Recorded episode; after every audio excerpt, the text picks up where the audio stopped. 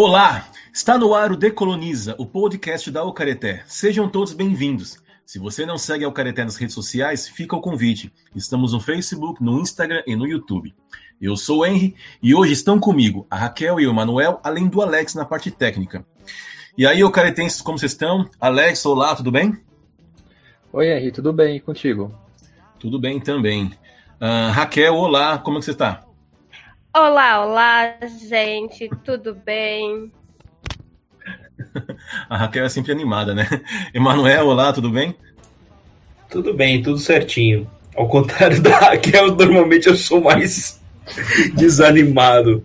Brincadeira. O Emanuel é muito sisudo, né? Bom, uma história para vocês. O ser humano sempre tirou da natureza tudo o que ele precisa para viver, seja sua alimentação ou matéria-prima para a construção de algum produto. Mas a partir da Revolução Industrial, começou-se a mudar radicalmente os meios de produção, o modo de vida e, claro, a forma como se explora a natureza. Para satisfazer o consumismo e alimentar a ideia de modernidade e progresso, os impactos crescem cada vez mais oceanos repletos de plástico, florestas sendo derrubadas, animais sendo extintos, o ar e rios poluídos, enfim, estamos destruindo tudo o que precisamos para viver. Alguns países localizados em ilhas no Oceano Pacífico, temendo a subida do nível do mar devido às mudanças climáticas, começaram a pressionar o Tribunal Penal Internacional, que julga crimes contra a humanidade, para que se considere o ecocídio entre os delitos alvos de processos. Agora, governos europeus como o belga, o francês e os escandinavos passaram a apoiar essa iniciativa, e a meta é que em 2021, finalmente, o tema entre na agenda. No episódio de hoje, vamos debater sobre o que é ecocídio e as dificuldades para ele ser incluído nos sistemas legais. E para falar sobre esse assunto, pedimos ajuda para Joyce Mendes, que participou do episódio falando sobre as colonialidades no ativismo pelo clima. Olá, Joyce, seja muito bem-vinda de volta Obrigado por ter aceitado de novo nosso convite. No caso de alguém não ter ouvido o outro episódio, eu vou pedir para você se apresentar de novo, tá bom? Olá, pessoal. Paei Chapá. Buenas noches, boa noite, ou não sei, buenos dias. Estou bem feliz de estar aqui novamente. É, bom, eu sou a Joyce Mendes, é, é, tecnochamanista, eu estudo o tecnochamanismo, é, catalisadora social, basicamente é, trabalhando em projetos transfronteiriços, é, desde o Exos Água, Energia e Alimentos, e também na questão da é, de democratização da informação é, ambiental e uns outros projetos. Então, estou bem feliz aqui de comentar as questões né, do, do tema de hoje, porque hum, é fundamental e eu tenho é, participado de várias iniciativas e também é, de vários é, eventos, além de estudar o tema da questão de ecocídio. Muito bem. Então, tanto no primeiro quanto no segundo bloco, falaremos sobre as definições de ecocídio e sobre as dificuldades de ele ser aceito como crime. E no último bloco, como sempre, faremos nossas considerações finais. Geralmente, a gente começa o debate falando sobre a definição do assunto que vamos abordar. Mas no caso do ecocídio, é um conceito que ainda está esperando essa, essa definição, né? ele está sendo construído. Ah, uma jurista e ambientalista escocesa chamada Polly Higgins apresentou à Comissão Internacional de Juristas um esboço de definição que é o seguinte: ecocídio é a destruição extensiva, dano ou perda de ecossistema de um determinado território, seja por agência humana ou por outras causas, a tal ponto que o gozo pacífico pelos habitantes desse território foi severamente diminuído. É, em outras palavras, ela está dizendo mais ou menos que o ecocídio é quando um lugar sofre danos a ponto de as pessoas de lá não poderem usá-lo. É isso mesmo, Emanuel? Só para ver se eu entendi certo. Olha, Henrique, pela definição, eu, eu acho que você não precisa nem exigir, é, chegar no ponto das pessoas precisarem sair de lá, tá? Mas a gente pode, a gente pode pensar aqui numa degradação da qualidade ambiental que seja tamanha que mesmo elas podendo continuar, elas não conseguem usufruir daquele do meio ambiente do, como ele deveria estar. Né? Então, mas lógico, isso precisaria ser uma degradação de uma é de grande porte, vamos assim pensar, mas não necessariamente que exigisse que essas pessoas tivessem que se deslocar de lá. Certo, é porque parece-me que é uma concepção ainda que é antropocêntrica, né? Que tem o ser humano como referencial. Você não, você não tem a, a ideia de, de preservação pelo meio ambiente, sim como referencial do ser humano. E aí, Joyce, você tem estudado esse assunto, como que você definiria ecocídio ou como você tem entendido, assim, pelos seus estudos? Eu dou risada, porque é uma, uma pergunta complexa, sabe? Eu acho que, é, além de, de pensar, né, das múltiplas definições que podem vir das diferentes perspectivas, das diferentes né, povos e cidadãos do planeta Terra, é, já se tem, né? A, a Polly, ela deixou é, o legado dela foi essa questão de, de começar o movimento é, de Stop é, Ecocide Law, que é atualmente um, movimento global, e, e, e tentar tra trazer essas definições, né? Um, mas talvez, é, antes de a gente falar de uma definição, é, seria interessante ver como que veio, né, a se tratar o tema do ecocídio, né? Então, basicamente, o que a gente sabe é que ecocídio, né, de, dentro de, dessa possível definição seriam aqueles crimes né, transnacionais, o que é, façam parte de, de, de uma um, jurisdição internacional ou universal, na qual, né, por exemplo, né, nesse caso, desde é, indivíduos é, que façam parte de que façam parte de governos ou empresas, eles possam responder, né, frente né, a, aos atos criminosos. Né? E tem, já tem um histórico é, bem amplo na, desde a criminologia ambiental, né, que foi meio que a base na qual o ecocídio é, começou a trabalhar. E, e bem, eu, eu vou falar aqui um pouquinho de, de como que se vê a perspectiva histórica do ecocídio, né? É, por exemplo, a gente vê que desde o final da Segunda Guerra Mundial é, veio a, cria a, criação das Nações Unidas. Depois, né, da, do, final da, da, Guerra Fria, veio aquele, a, a, criação do Tribunal Internacional é, de Justiça. É, e em 1998, aqui bem importante falar esse aspecto, é, se criou o, o, bem chamado né, o, o Estatuto de Roma, né, o Estatuto de Roma ele, ele, ele traz esses crimes, os quatro crimes que eles são é, meio que contra a humanidade. Então, os crimes de guerra, genocídio e os crimes de agressão. É, e já teve, desde, desde já faz um tempo, é, desde quase os anos 70, essa iniciativa de trazer os crimes ambientais.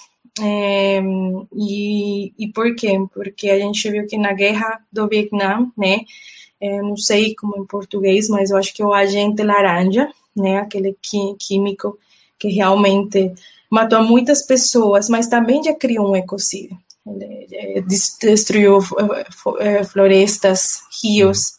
Então já marcou o início de falar, ah, então, peraí, tem o crime do ecocídio está associado ao genocídio mas ele não foi ratificado né, dentro desse Estatuto de Roma, é, infelizmente.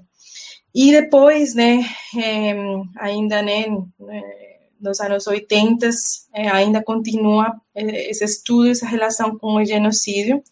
E em 1995, infelizmente, teve de novo uma, uma, uma, uma forte proposta de ser incluído mas foi não foi incluído devido aos estados que, de, que trabalhavam não com tecnologia, mas sim com, com armamento nuclear. E, bom, já nos anos 2000 vem a, a Poli, né, e atualmente a advogada Jojo Mehta, é, da, da Inglaterra, e elas trazem esse movimento também do ecocídio. Mas uma data bem interessante, 2019, né, é, Vanuatu e as Maldivas, elas realmente na, é, trazem a importância, né, estão puxando essa, essa agenda é, para essa ratificação do, eco, do ecocídio dentro desse Estatuto de Roma. É, e depois a gente vê outros países, como a França, né, é, especialmente o Macron, é, trazendo, né, de que de apoiar o ecocídio e a, e a Bélgica também tentando é, ela, ela, fez um, é, uma divulgação oficial dizendo que vai aplicar a lei do ecocídio assim, no, no solo nacional. E vários, vários grupos de advogados internacionais atualmente estão é, tentando definir. Tanto foi que até o mês passado é, teve uma, uma chamada aberta para os cidadãos enviarem as opiniões e as perspectivas de, de, como é que a gente poderia definir esses parâmetros de ecocídio. E ainda ainda está aberta, ainda a gente pode mandar né, é, os comentários para esse grupo de advogados, né?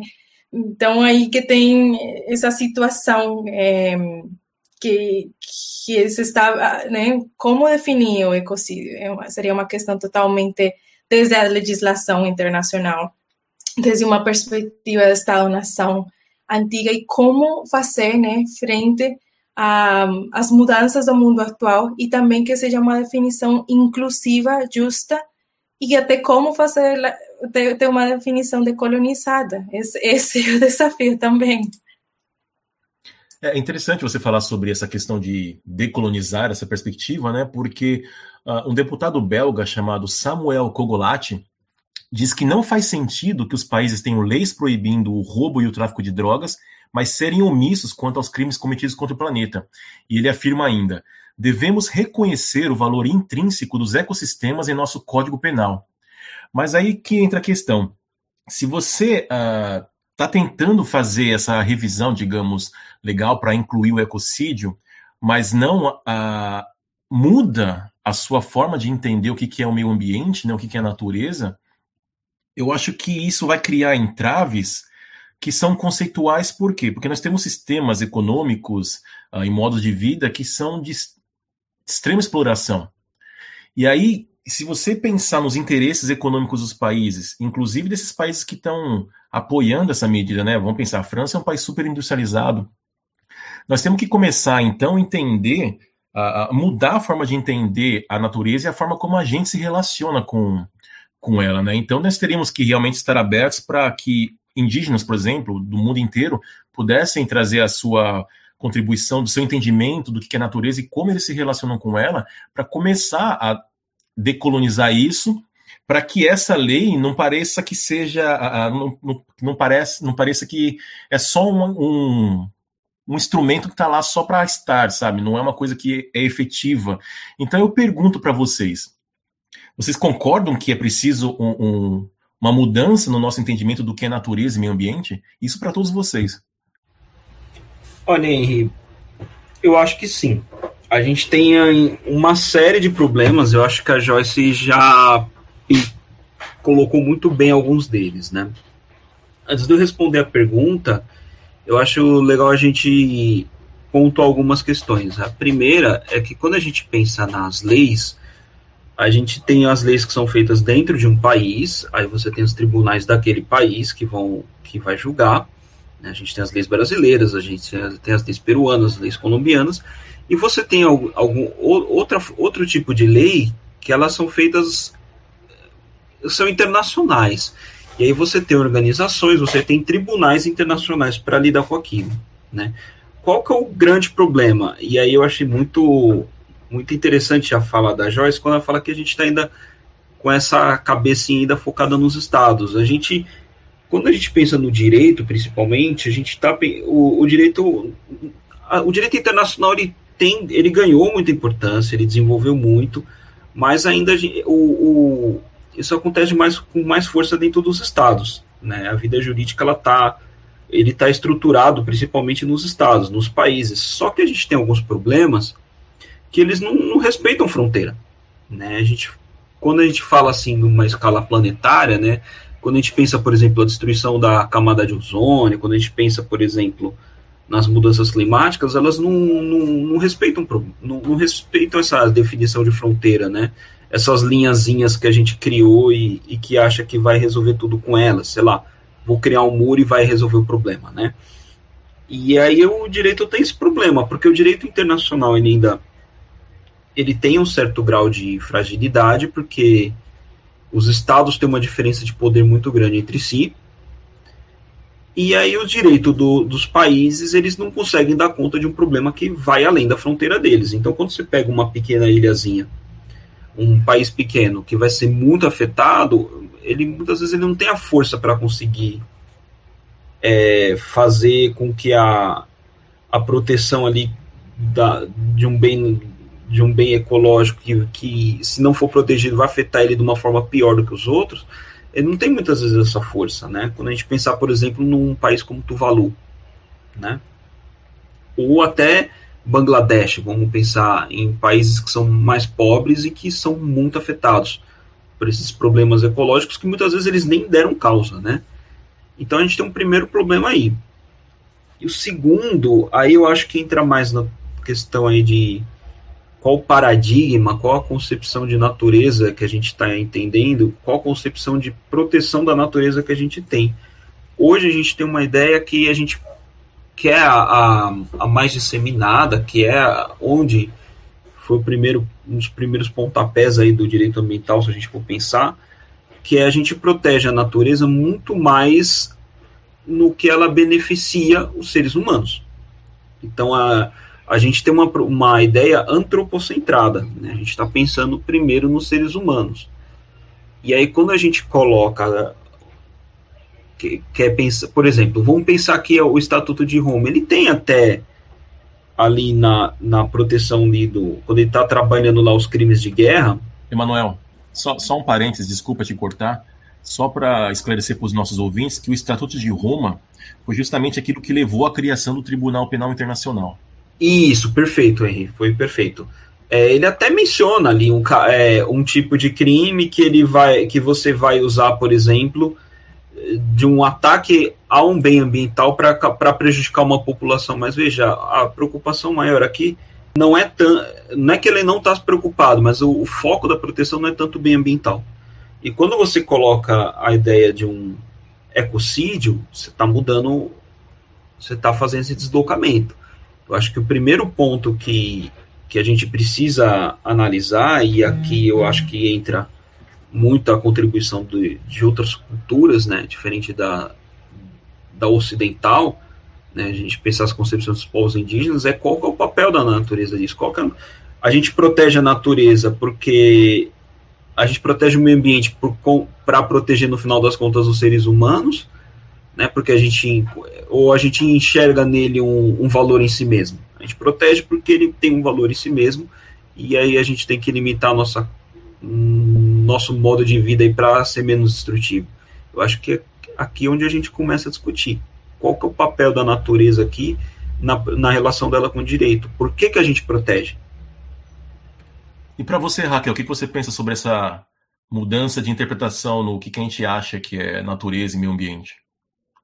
É, eu acho que isso está muito relacionado com que a Joyce e o Emanuel estão né, né, fazendo já essa, esse recorte né, sobre a, a relação né, entre a, a visão né, da sociedade sobre a natureza, essa relação também diretamente né, de pessoas, sociedade e natureza, e a questão de legislações também, né, das leis e o que, que isso implica né, diretamente também. É tudo é, que eu acredito que seja um ciclo, né, que daí um complementa o outro, só que daí entram hoje, né, e desde muito antes também, outras né, outras décadas, os interesses né, de empresas que são grandes multinacionais e a questão da indústria, né? E junto disso, essas evoluções, digamos assim, tecnológicas também. Mas o que me veio na, na mente foi que acredito que seja a Nova Zelândia, que tem uma legislação própria da natureza que é considerada ali é, está no mesmo patamar da, dos direitos que os seres humanos têm também. Então não é uma coisa separada, né? Então é, é eu acho que acredito que, que antes de se pensar em destruir ou se desmatar, tem que se levar em consideração que aquele, aquele ecossistema ali tem o, os direitos também de poder estar ali ocupando aquele espaço e não simplesmente que nem se comparando com a legislação aqui do Brasil, que é destruir, é, desmatar, passar as máquinas em cima para tirar a floresta para para o pro progresso chegar, né, que veio desde a ditadura, né, é, sendo implantado, né, e até hoje a gente vê que isso implica diretamente, principalmente nos grupos das minorias, tantas questões é, étnicas, né, da questão indígena do, dos povos, ah, e a questão de, de pobreza também, né, de extrema pobreza. É, como a Raquel disse, nós estamos no Brasil, nós estamos vendo a boiada passar, né?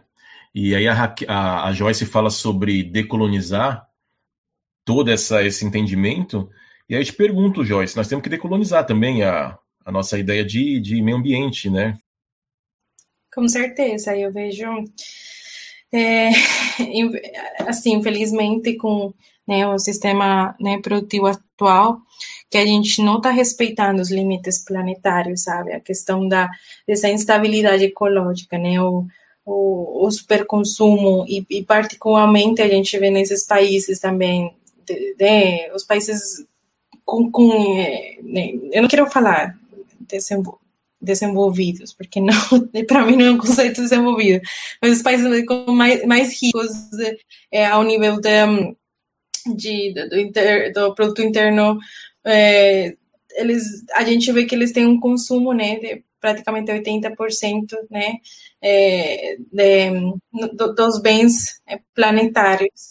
E além disso que a gente vê, né, é, que quando a gente quebra esses limites planetários é, por alimentar o sistema atual, né, de crescer, crescer e mais crescer, a gente está vendo que atualmente estamos consumindo aproximadamente um e meio planetas com esse padrão de consumo, né? Por exemplo, do cidadão é, dos Estados Unidos.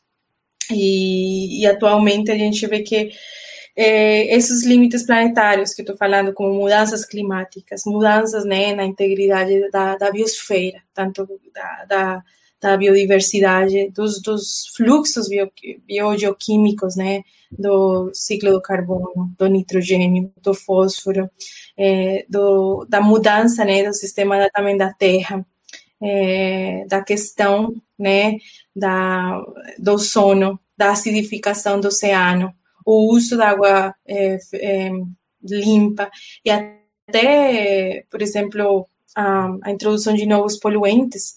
Aí é que começa a questão do ecocídio, quando a gente tenta né, criar é, e, e, né, e, e controlar a natureza do jeito né, ocidental, desse jeito é, de produção, com essa visão extrativista, a gente não pode ter, né? A gente vê que, infelizmente, não cabe né, ter um, um, um planeta baseado nessa lógica extrativista e não ter ecocídio, porque o ecocídio já é uma, uma resposta a esse desequilíbrio do, do, do, do sistema Terra e também do irrespeito planetário à vida, é, porque eu vejo, né, a, por exemplo, a, relação do ecocídio com o genocídio, é, essa destruição socioecológica, né, e cultural das relações entre os humanos, é, humanos e a natureza.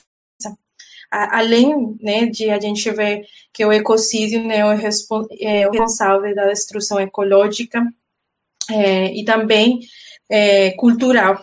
Então, eu penso assim, em relação a a, a, estabilização desse crime internacional do ecocídio, né? Que vai que a, ideia é que seja de, de, jurisdição internacional, mas como basicamente a Raquel falou, a gente tem que ver essas estruturas para que, né, deu, né, de uma é, lei né, internacional, ela possa se estruturar e até descentralizar para que tenha essa ação é, local e que faça sentido nas nossas legislações, por exemplo, é, como na América Latina. E além disso, eu vejo que a questão né, do ecocídio e, e, os, e os efeitos que teve, né, como eu falei, o histórico do genocídio, eles têm uma raiz é, realmente inaceitável e legalmente também, ou epistemologicamente, é um desrespeito aos sistemas da vida também da Terra. É, e, e, isso talvez não, não tenha sido reconhecido, né, é, essa existência de sistemas de vida nessa lei internacional. Então, eu vejo que é, pode ser que estabelecer o ecocídio possa ser uma ferramenta para que vários processos de decolonização eles possam trazer até métodos alternativos, sabe, de, de penalização, mas também de resistência. Henry, é, eu queria aproveitar o gancho da fala da Raquel e da Joyce, né, viu? É, tem, um, tem uma constituição recente aqui na América Latina, a Constituição do Equador, ela coloca a natureza como, como tendo direitos. Então a gente não pensa tanto em, direi em só em direitos a um meio ambiente equilibrado, a um meio ambiente sadio, mas também o meio ambiente, mas também o meio ambiente, a própria natureza tendo direitos. O que, que muda nisso, né? E é o lugar que eu estou colocando a, a natureza. Eu estou preservando ela nesses casos porque eu considero que ela por si só tem valor, tanto que ela passa a ter direitos. Isso é, um, é uma das estratégias de, de você chegar a isso. É, eu não estou preservando ela só pelo valor utilitário que ela vai ter para o homem. Então, eu acho que é uma, é, é, uma primeira, é uma primeira mudança. E por que, que é legal falar do caso do Equador? Porque foi uma constituição que teve muita influência indígena foram muito influência dos povos originários ali, das visões dos povos originários. Então, é, ela dá uma rompida aí com essa, com essa, com essa ideia do homem no centro de tudo, né? E aí ela entra, eu acho que fica legal também trazer a, a fala da, da Joyce sobre o extrativismo. Porque a gente até então, a gente colocou o homem no centro de tudo e a gente só foi protegendo, dando valor às coisas na medida em que essas coisas teriam valor para o homem. Então isso justifica, por exemplo, a gente ter um modo, um modelo de um modo de vida que a gente passa na, a considerar na, é, o, o meio ambiente como recurso que a gente pode usar à vontade e se for para fazer alguma limitação, a gente só vai limitar para a gente continuar podendo usar mais para frente, né? Então a gente não está colocando por exemplo, como tendo prioridade uma outra espécie que está ali. A gente não está considerando o direito daquela espécie que conviver com a gente, né, do pássaro do, ou de uma de plantas ou até a gente pensar, por exemplo, num rio. Né, a gente só está valorizando aquilo na medida em que aquilo é bom para a gente. Quando você faz essa mudança, você pensa em direitos da natureza, como foi feito no Equador, como foram feitos alguns casos aí, como a Raquel bem lembrou, na Nova Zelândia, você muda um pouco isso. E aí eu acho que você entra na ideia de uma descolonização, porque isso é uma ideia que foi criada na Europa, e aí a gente começa a questionar esse modo de vida extrativista, que é o modo de vida que está levando esse, a gente a essa catástrofe ambiental. A verdade é que não tem planeta, não só para mais, não só para todo mundo. Quando eu falo para todos os humanos, não tem planeta para outras espécies que estão vivendo com a gente e que tem tanto direito de estar aqui quanto a gente. É, é, é importante isso que você falou, Emanuel, porque quando a gente fala é, antropocentrismo, apesar da obviedade do termo, né, que é o ser humano no meio, no centro de tudo, ah, nós temos que, eu acho que, esclarecer que essa ideia, esse pensamento filosófico antropocêntrico, não é só o ser humano no centro de tudo ele se acha superior às outras espécies que existem no planeta, né? Então, você quebrar essa loja de pensamento é necessário para você começar a pensar em direito para a natureza, né? E essa questão, essas questões conceituais são tão é, necessárias, apesar de, de complicadas, né? que nós temos que. A, a, a Joyce estava falando da Inglaterra, assim, não, não, não da Inglaterra, mas sobre países desenvolvidos, né? E ela falou que não é desenvolvidos. E isso, eu acho que essa palavra é uma palavra que a gente tem que começar a discutir, né? Porque a própria ideia de desenvolvimento, por si só, já é a ideia que fundamenta esse modo de vida, né? A, a Raquel tinha mencionado os processos de, de exploração no Brasil desde a ditadura, e não é à toa que desenvolvimento é uma palavra super usada desde a ditadura no Brasil mesmo, né? porque a gente tende a associar desenvolvimento com melhoria de vida. E aí é uma armadilha muito, muito, muito sutil, porque a gente acha que está melhorando por estar desenvolvendo, mas na verdade a gente está se prejudicando porque esse modo é o que está justamente acaba limitando o acesso à água, poluindo o ar, tudo. E nós temos uma, um problema muito sério, porque as pessoas dos grandes centros, né, que são as que mais uh, contribuem né, para esse sistema, são as que mais se alienam sobre essa problemática, né? E então, uh, vamos pensar, nós estamos falando sobre um outro conceito aqui que é o ecocídio. Se a gente for pensar etimologicamente, ecocídio significa assassinato do, do eco, né? Que em grego significa casa, que em, outro, em, em outras palavras significa, significaria assassinar o nosso, nosso, nosso meio ambiente, nossa casa, nosso planeta. E a gente está falando sobre vários exemplos, né? Já trouxe exemplos da guerra lá, do agente laranja, que além dos soldados uh, vietnamitas, né, matou também natureza, matou árvore, matou rio e tudo.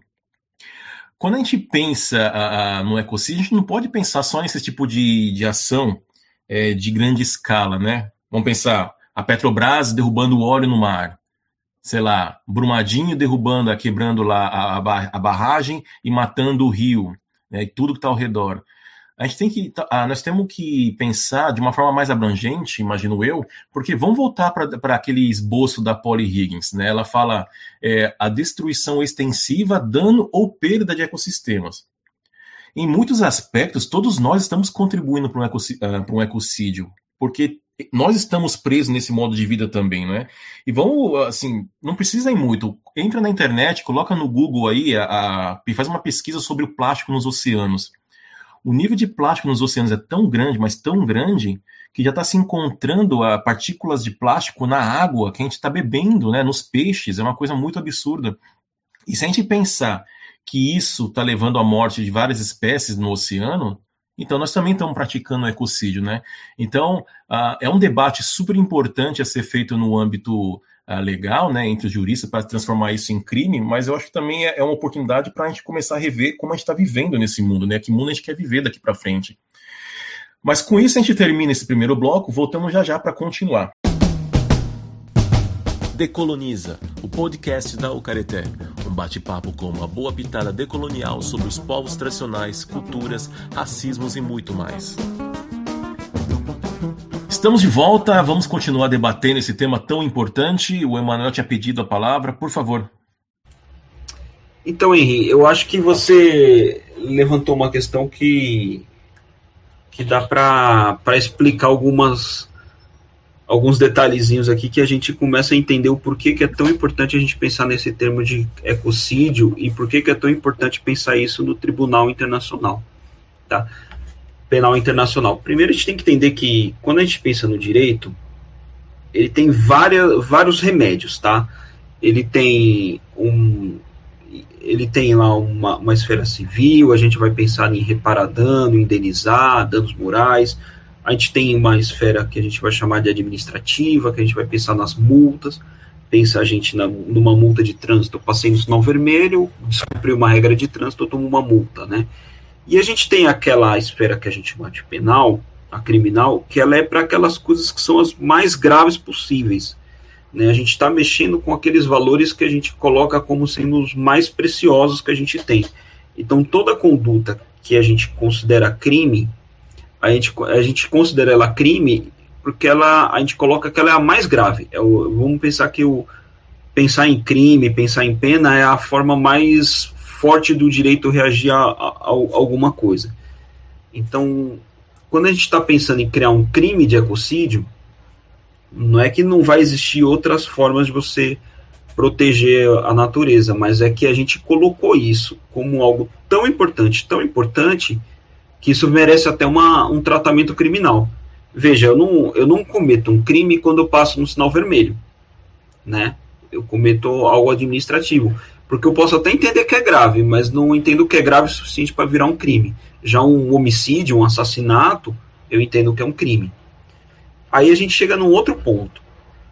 Por que, que a gente tem que trabalhar isso no Tribunal Penal Internacional? E por que que... E aí eu faço um pouquinho da defesa da, primeira definição que a gente colocou aqui, é, o, o Tribunal Internacional ele está tentando trabalhar, ele ele está protegendo aqueles bens que são, vamos pensar que são os crimes mais graves entre os mais graves, tá?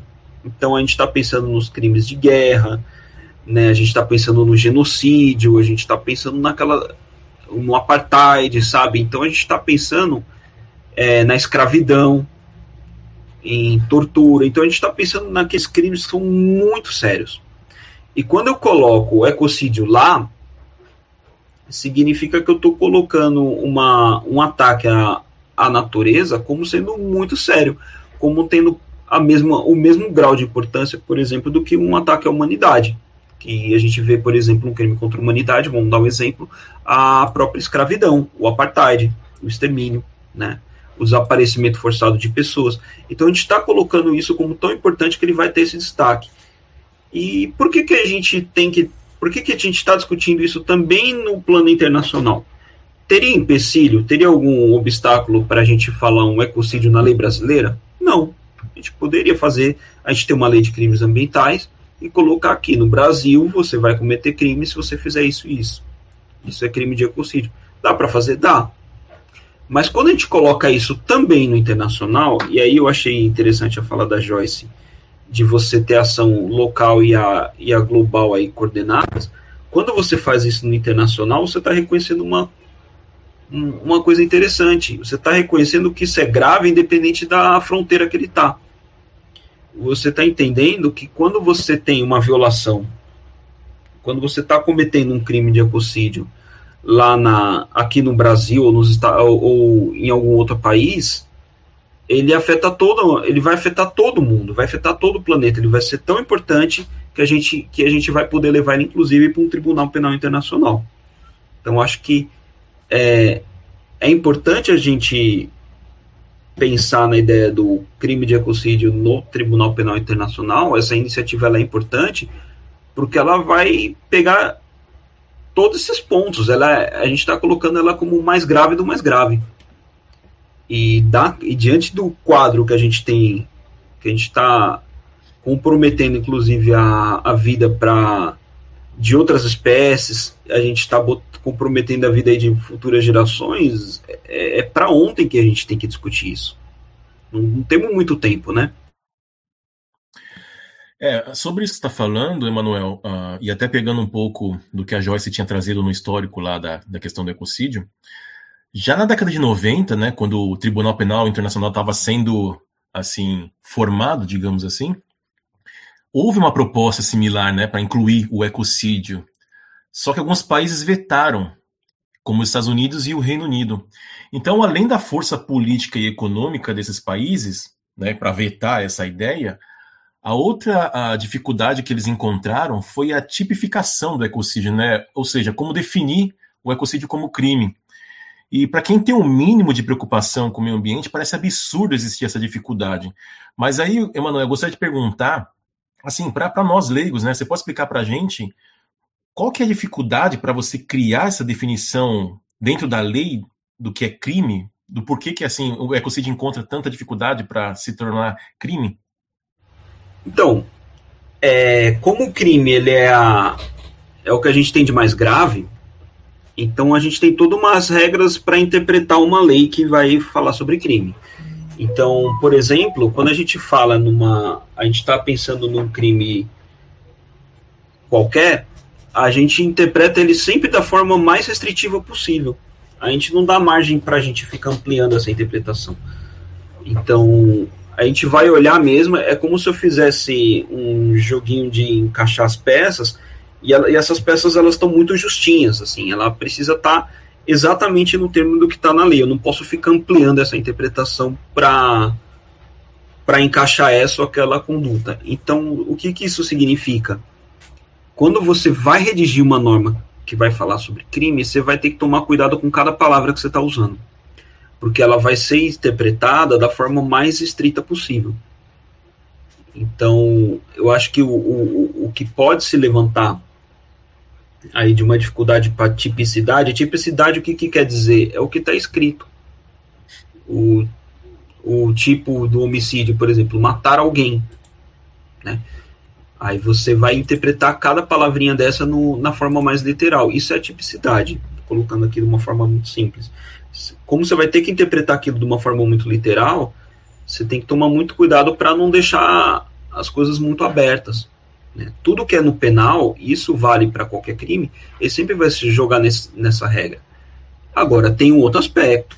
Você tem, e aí é uma briga que a gente tem aí de, em qualquer esfera política, né, para você criar normas e tal, você tem os lobbies, né?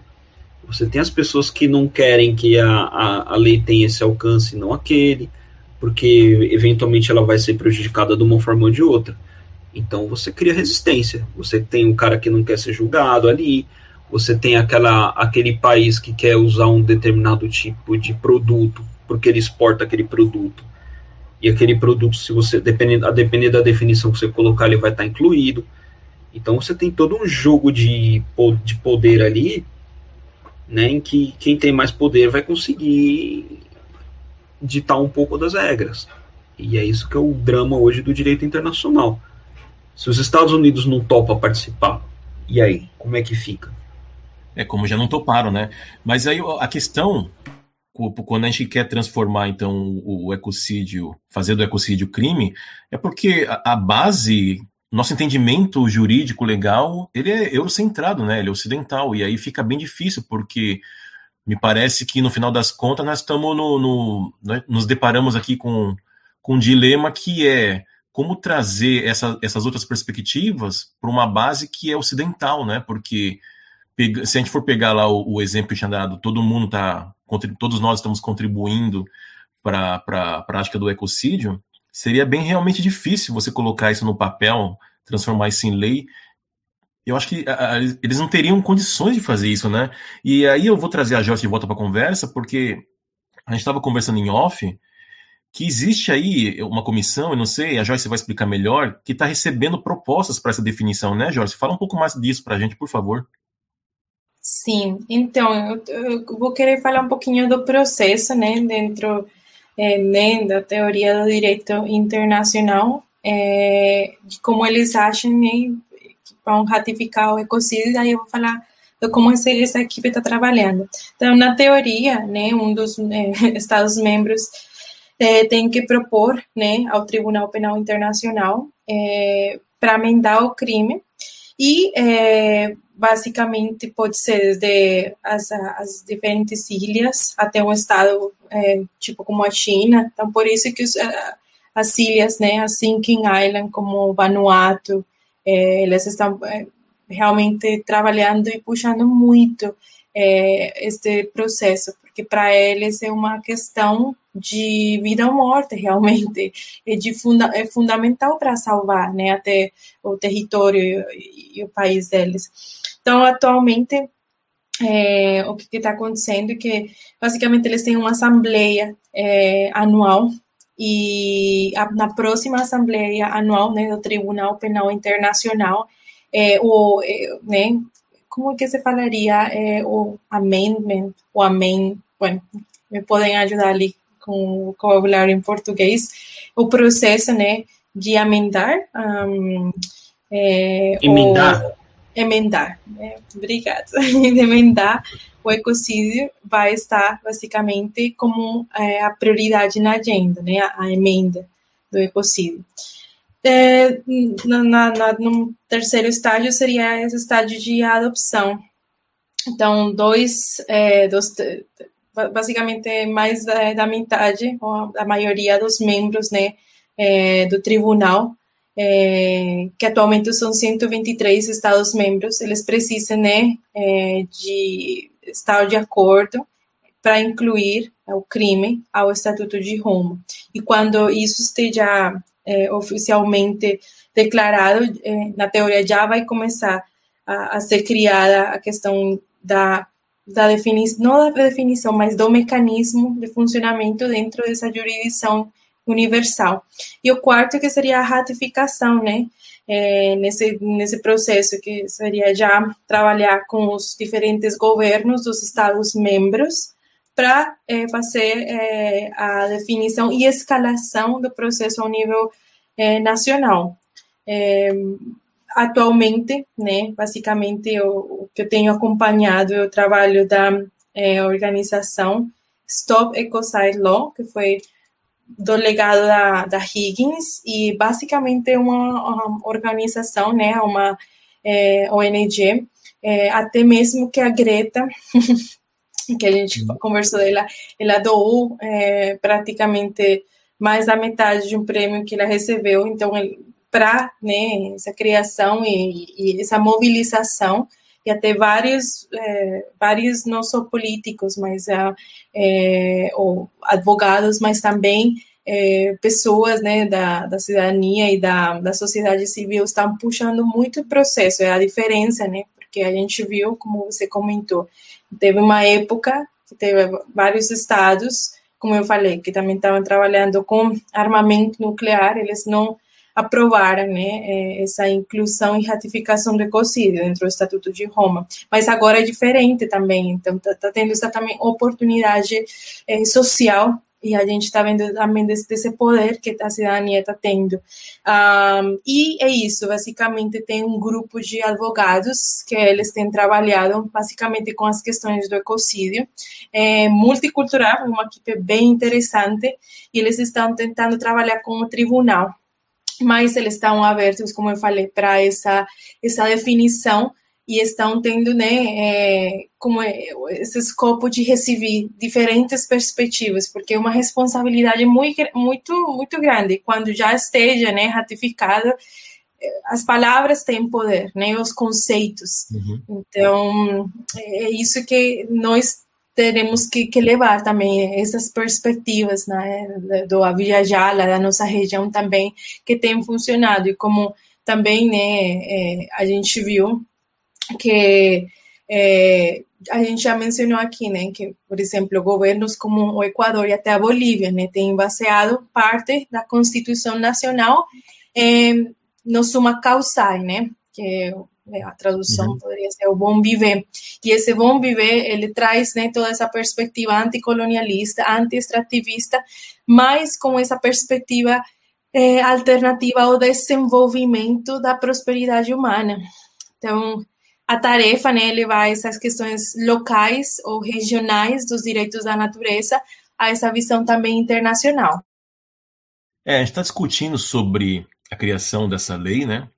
Mas tem uma pesquisadora brasileira chamada Paula Baldini Miranda da Cruz, e ela afirma que o Tribunal Penal Internacional já possui condições de investigar e processar crimes envolvendo o meio ambiente desde que estejam ligados aos crimes descritos no Estatuto de Roma. E ela cita um exemplo, que é genocídios ou crimes de guerra por meio da destruição ao meio ambiente, né, como esses exemplos que vocês já deram. Mas aí, me corrijam se eu estiver errado, Emanuel, que é da parte do direito, e a Joyce, que está mais familiarizada com isso, pela, pelo entendimento dela, então nós teríamos que esperar uma população desaparecer, por exemplo, para que alguma coisa fosse feita, é isso? Não, Henry, eu acho que não precisa ir a tanto, tá? Mas o, o ponto é que o, o meio ambiente aqui, ele não é o, o foco principal. Ele é o meio para causar o dano àquela população, né? Então, eu vou estar até, até com o artigo aberto ali. Eu vou, vou procurar aqui, aí acho que se eu ler aqui rapidinho a gente vai, vai ficar mais fácil é um, é um crime que a gente está pensando em crime de guerra, tá? Uhum. E é lançar intencionalmente um ataque, sabendo que o mesmo causará perdas acidentais de vidas humanas ou ferimentos na população civil, danos e bem de caráter civil ou prejuízos extensos, duradouros e graves no meio ambiente que se revelem claramente excessivos em relação à vantagem militar global, concreta e direta que se previa. Então, o que, que acontece? O meio ambiente aquele é, é como se ele fosse usado como arma, sabe? Uhum. Então, o, o, o, Estatuto de Roma, ele, o, do Tribunal Penal Internacional, ele, pelo menos numa leitura mais apressada, ele não, ele não tá parecendo ter muita prever crime ambiental aqui, entendeu? Sim. Lógico, o meio ambiente ele pode desempenhar um papel ali, mas ele é um meio para praticar os outros crimes, sabe? Você, degra você ataca o meio ambiente para praticar os outros crimes que estão ali. Uhum. É, e, e, e, mesmo se virasse se virasse crime, né, virasse lei, essa própria pesquisadora, ela deu um exemplo que, por exemplo, o crime de agressão. Ela falou que, assim, começaram a discutir e aí depois que aprovaram o estatuto foram mais ou menos 10 anos. E aí até aprovarem a emenda foram mais 10 anos. Então, veja, para começar a entrar em vigor, demorou, sei lá, mais de 20 anos para que isso se tornasse alguma coisa prática, né? De repente, assim, eu fico meio angustiado porque a sensação que eu tenho é que eu não sei se nós temos tanto tempo assim para isso virar lei, para isso começar a ser praticado e alguém em algum país, sei lá, que cometa esse tipo de crime seja punido. Me parece que nós precisamos de uma coisa um pouco mais radical antes, né? Então, eu acho que de fato a gente precisa. A gente precisa ter medidas mais enérgicas. Eu acho que o direito internacional ele é, ele, ele tem alguns instrumentos, mas acho que dá para ampliar. Só que sabe, a gente tem que tomar um pouco de cuidado, que às vezes a gente se contenta só com o que está previsto na lei. Se a gente for pegar, por exemplo, a nossa Constituição brasileira, ela é ótima na questão ambiental. A nossa legislação ambiental é excelente, tanto que está sendo atacada aí por todos os lados. Mas não adianta você ter a lei muito boa, você ter um tratado internacional que é excelente, se a prática dele não está se não está correspondendo à prática, né? se as ideias não estão correspondendo aos fatos, né? Então, eu acho que você tem outros caminhos. Eu, eu, eu a questão do ecocídio eu acho super importante, é, é fundamental mas eu acho que a gente não precisa ver ela como sendo a única alternativa. Uhum. Eu acho que ela tem que ser contemplada em qualquer ideia que a gente pense, mas que a gente pode trabalhar também com outros mecanismos e, e alguns que não precisam ser criminais.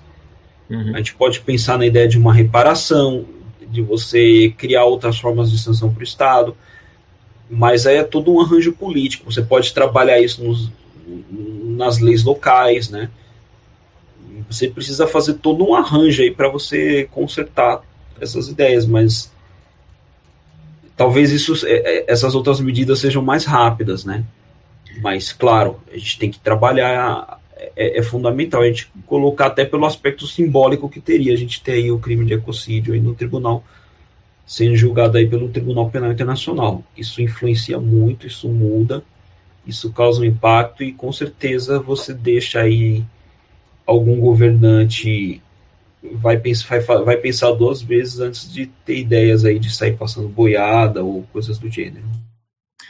É, é, é bem complicado isso, né? Porque o Emanuel citou a nossa lei ambiental e tudo, mas apesar de o que a gente mais vê no país é floresta caindo, né? E consequentemente as pessoas que estão ali vivendo com ela e, ou próxima a ela começa a sentir isso muito mais forte, né? A Raquel tá aí, pode, pode falar melhor para a gente, que ela está bem envolvida com essas temáticas também, mas não adiantaria mesmo que esse crime fosse, é, esse crime, essa lei fosse criada, né, de ecocídio, uh, não é, não é garantir de que o meio ambiente vai ser protegido, né, ou que floresta vai parar de cair, ou que nós vamos parar de exterminar animais no mundo, porque nós temos várias leis e, no entanto, a boiada continua passando, a gente vê soja invadindo o território indígena, a gente vê boi invadindo, a gente vê queimadas, assim, é uma série de, de artifícios e de mecanismos que eles conseguem transformar a ilegalidade em legalidade, né? Porque muito do que a gente está testemunhando aí, todo mundo falando, ah, isso é crime, isso é crime, mas a gente vê que as pessoas não conseguem fundamentar formalmente aquilo como crime para você poder punir ou sei lá. Então é, é, bem complicado esse tipo essa realidade nossa, né? É, a lei ela é um, é um passo.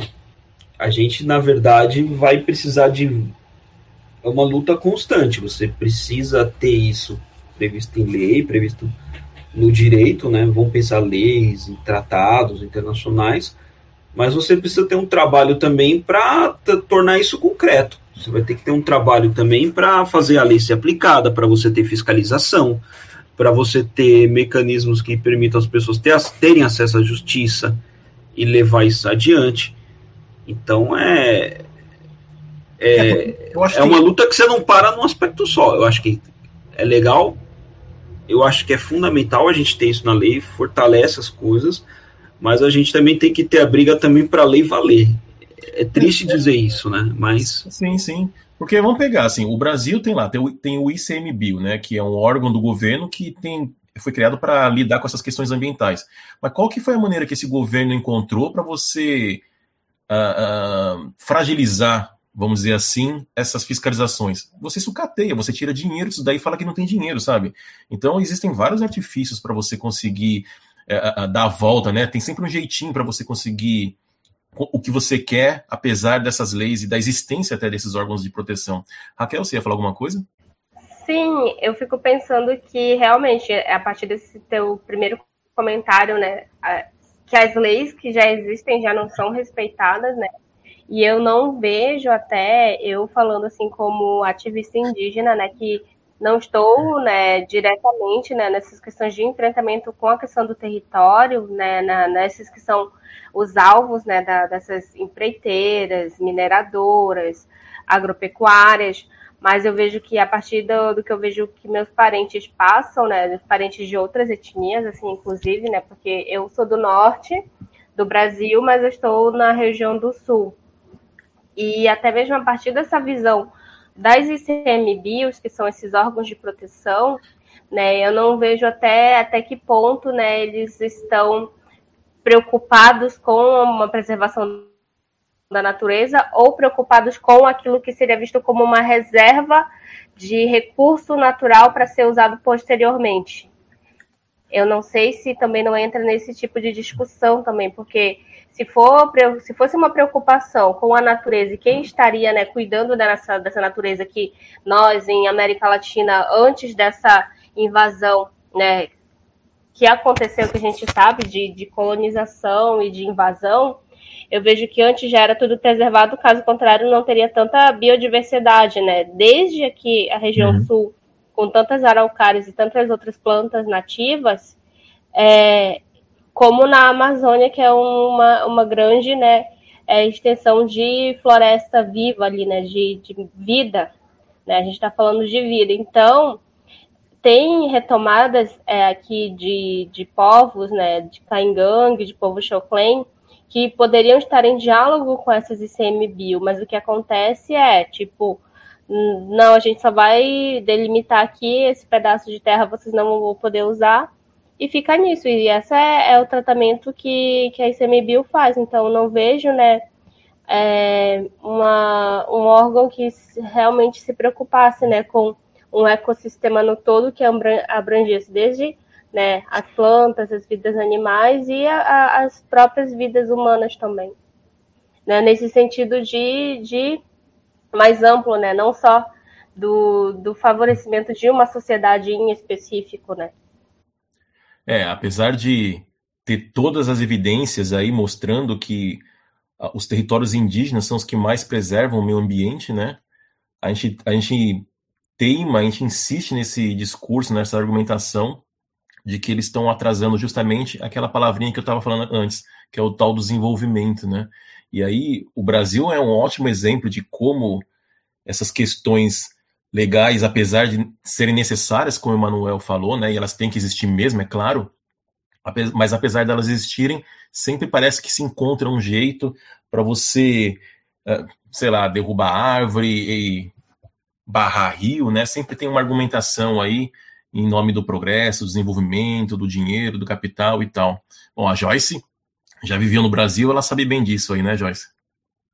Sim, realmente é preocupante. O que eu, eu vejo é o seguinte também, que eu estava pensando aqui, né, até que ponto que tu falou das escalas de tempo, né, é, da, de quanto tempo vai levar essa ratificação, mas eu acho que esse processo, por exemplo, aqui pensando no ecocídio, pelo que eu tenho né, acompanhado, vai ser bem mais rápido. Por isso que uhum. essas ilhas, né, elas estão tentando levar essa conversação, porque né, até 2030 já é, várias das ilhas né, vão desaparecer e já estão uhum. né, tendo esses acordos dos migrantes climáticos ou refugiados climáticos. Né? Até, até para 2050 a gente vai ter mais de 20 mil, 20, de 20 a 50 milhões, é a teoria de, de refugiados climáticos.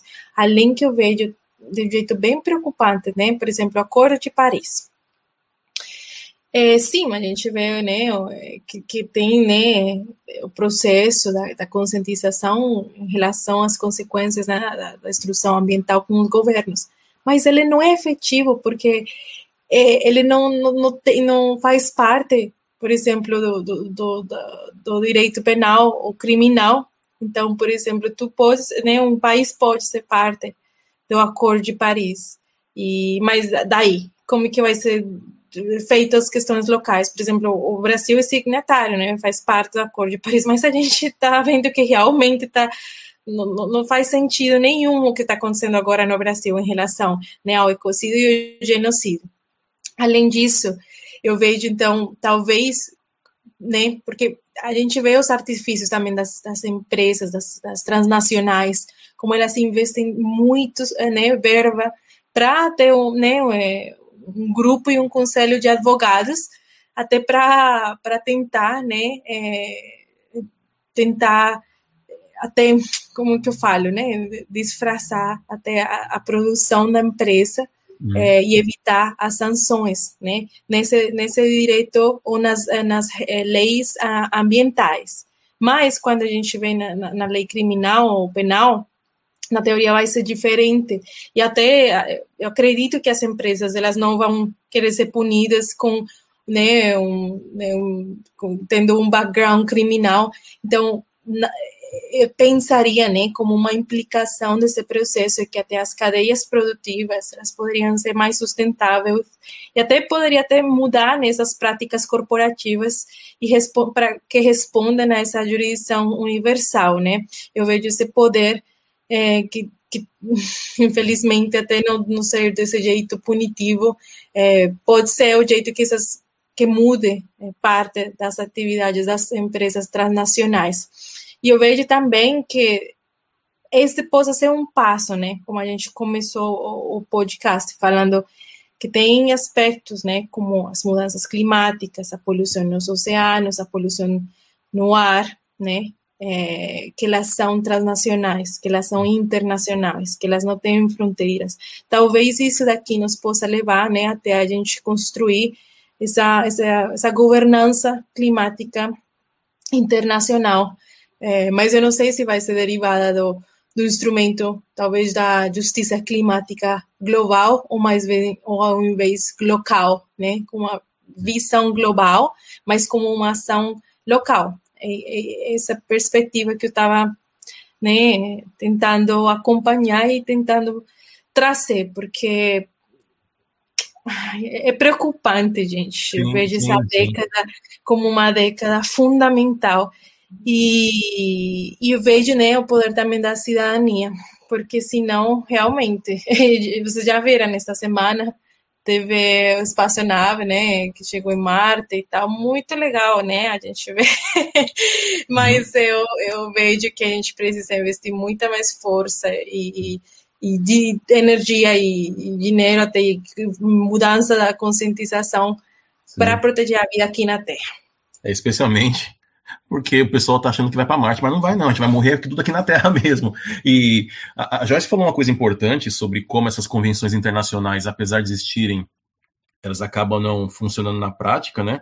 Nós temos um grande exemplo aí que são os, os a Convenção 69, né? Pra, da, da Organização Internacional do Trabalho. Nós até fizemos um episódio falando sobre esses protocolos né, de consulta que advém dessa, dessa convenção na, da qual o Brasil é signatário.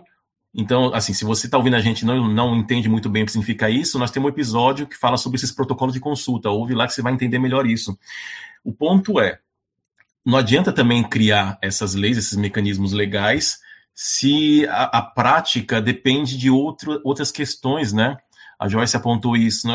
Eu acho que em algum momento a gente tem que começar também a pensar no, no papel individual, numa questão, sei lá, consciência social, sei lá, qualquer coisa nesse sentido, porque não dá para ficar esperando que a lei resolva isso, né? O Emanuel fala sempre que a lei por si só não vai fazer nada, né? Ela é só um mecanismo e tudo. Mas enfim, voltamos daqui a pouquinho para as nossas considerações finais. Decoloniza, o podcast da Ucareté. Um bate-papo com uma boa pitada decolonial sobre os povos tradicionais, culturas, racismos e muito mais. Bom, estamos chegando ao final de mais um episódio. Eu gostaria de agradecer novamente a presença da Joyce. Joyce, muito, muito obrigado por ter retornado. Com certeza vamos chamar você mais vezes para falar sobre outros assuntos. Você gostaria de fazer alguma consideração final? Obrigada, equipe. Sim, gostaria. Eu vejo um, que a gente vai precisar é, ter essa lógica né, de, dessa né, tanto ao nível da legislação internacional, mas também da nossa ação como cidadãos, né, essa coordenação entre a questão internacional até o local, né?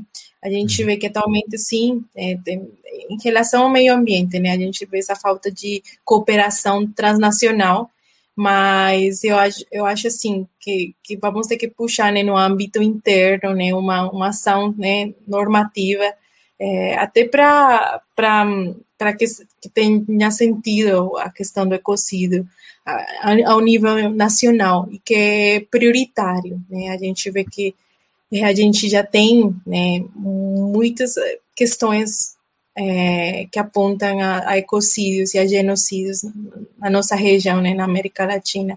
E a gente gostaria já de ter né, essas ferramentas né, para aqueles é, atores já serem julgados. Mas, assim, eu vejo que também é, essa criminalidade né, ambiental transnacional está tá, tá, tendo um processo interessante, né? É, e que nós também vamos ser parte né, dessa responsabilização e talvez também da dessa como como tirar mais proveito de, de, dessas leis, né, que façam mais sentido à nossa realidade local, à nossa realidade nas nossas comunidades, eh, na nossa cidade. E que eu vejo a importância também de, começar a ter essa lógica local. É, e que também a gente não está sozinho. Eu acho que somos muitos países, né, que estão puxando também, que estão levando né, a, a essa areia internacional é, a, a, questão do ecocídio, porque a gente vê que é fundamental para a, a, nossa existência, né? E, e, pode ser uma ferramenta, mas não é a única.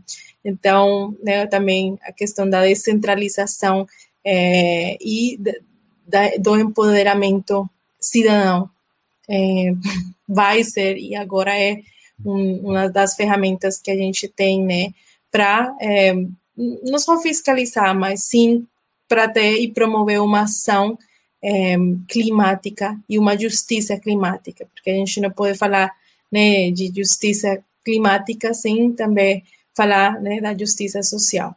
Então, seria um pouco complexo, mas muito obrigado. É isso que estou tentando pensar. Não, mas é isso daí mesmo. Raquel, quer fazer alguma consideração final? Sim, é, é, eu achei bem importante né, esse episódio de hoje. E também, né, hum, aquela, né, eu saí meio assim, ainda pensando muito, né, sobre o quanto a gente tem a fazer no momento, né, sabendo da, de todos os acontecimentos, cada dia aparece algum retrocesso em relação às leis, em relação à luta, né, principalmente, tanto de questões essas ambientais, mas que também estão diretamente, que nos atingem, né, diretamente. E agradecer também, né, Joyce, pela presença aqui com a gente e vocês também que puderam escutar, né, até o final. Sim. E Emanuel, quer fazer alguma consideração final? Com certeza. Quero primeiro agradecer os nossos ouvintes assim, e queria agradecer também a Joyce, é muito bom revê-la, voltar a ter essa conversa aí contigo. É, agradecer meus colegas de Ocareté, Henry, Raquel, Alex, todos que não conseguiram participar hoje. E assim, quem conseguir resolver esse dilema aí de como vai funcionar direito internacional para ser efetivo, para ele conseguir ser aplicado na prática, ou mesmo as leis locais, ou como vai fazer essa interlocução do essa ponte do, do global com o local, acho que merece um prêmio Nobel, porque acho que essa é a grande pergunta que a gente tem no direito, é uma das grandes perguntas que a gente tem no direito e, e sinceramente acho que está bem longe da gente responder. Mas quando a gente pensa nesse tema do ecocídio, eu acho que ele tem um, um valor. Ele, ele, tem um, ele é um símbolo muito grande, porque a gente está mudando um pouco a, a gente está mudando um pouco a forma como a gente encara a natureza, né? tanto que a gente está colocando ela ali lá no Tribunal Internacional, protegendo ali junto com todos aqueles valores que a gente considera que são os fundamentais, né? Então nisso ela tem uma importância muito grande. Tem uma importância também no sentido de que quem as pessoas vão pensar duas vezes antes de fazer, porque ninguém quer eventualmente ir parar no Tribunal Internacional. É ruim. Mas a gente tem que entender que esse é só um passo. Eu acho que a, a, cabe a gente aqui, e o Henry tocou um pouco nisso, lembrar que nós somos cidadãos e que a gente precisa exercer nossa cidadania, o que vai além de direitos. A gente também tem que é, ficar vigilante com a nossa conduta individual, com o meu padrão de consumo, com a forma como me como eu me importo, eu preciso ficar vigilante na, nas minhas escolhas políticas, eu, quem, quem eu escolho para o meu representante, fiscalizar a atividade dele, cobrar essas pessoas, tentar ir de, se inteirar de, do que está sendo discutido, participar de cobranças, se organizar. É importante numa democracia a gente cobrar as pessoas que estão nos representando, porque elas estão lá porque a gente colocou elas lá, né? E também a gente pensar que a, na, a, nas nossas escolhas a gente tem que privilegiar também quem está trabalhando para fortalecer essas instituições, porque não adianta também eu ter uma lei que está muito linda, muito bem feita, mas que depois as instituições ou falta recurso ou não tem perna para conseguir fazê-la cumprir. Então acho que é um trabalho aí que compete a todo mundo a gente precisa lembrar um pouco dessa noção de cidadania também como deveres, né? E a gente não tem dever só com quem está aqui agora, a gente tem dever também com as gerações futuras. Então, o, a gente fala, ah, mas vai demorar para isso, a gente não tem tempo. Não temos mesmo, mas se demorar também está é como aquela história de você plantar uma árvore para seus filhos, seus netos ou quem vier depois acabar colhendo a fruta. Acho que a, a, palavra que a gente tem que pensar para isso tudo é a ideia de uma da gente reconhecer a interdependência que a gente tem em relação aos outros seres vivos, né? Em relação às outras pessoas e em relação a quem está no futuro. Se a gente está aqui é porque alguém veio antes da gente e que para que alguém vim, venha depois a gente vai ter que fazer a nossa parte também. Eu acho que talvez seja esse a, o grande sentido da gente dar uma decolonizada, porque toda a nossa concepção é excessivamente individual acho que está na hora da gente pensar um pouquinho além disso. Sim. Olha, eu não quero disseminar a desesperança, né? Mas eu vou fazer aqui as vias do, do pessimista. É claro que é importante a gente discutir essa questão do ecocídio. É super importante que se consiga criar essa lei mesmo no tribunal, né? Mas ainda que ela exista, assim, que ela seja concretizada, vamos relembrar aqui o dado de que os Estados Unidos, a China e Israel por exemplo, não fazem parte do, do tribunal, né? Então, eu acho que ainda que essa lei exista, para ela se, se fazer valer, ela vai ter que passar por cima de, de potências, de interesses que são muito, muito, muito fortes. E aí talvez a solução seja o que a Joyce falou várias vezes, a questão do local. Né? Então, eu acho que os locais vão ter que começar a repensar essas questões para mudar a forma de, de se relacionar com esse meio ambiente. Né? Olha, com certeza muito mais para falar, mas por hoje é só. Obrigado Raquel, Emanuel e Alex. Muito obrigado aos ouvintes pela companhia. Procurem a Ocareté no Facebook, no Instagram e no YouTube. Até o próximo episódio. Beijos e abraços ocaretenses. Tchau.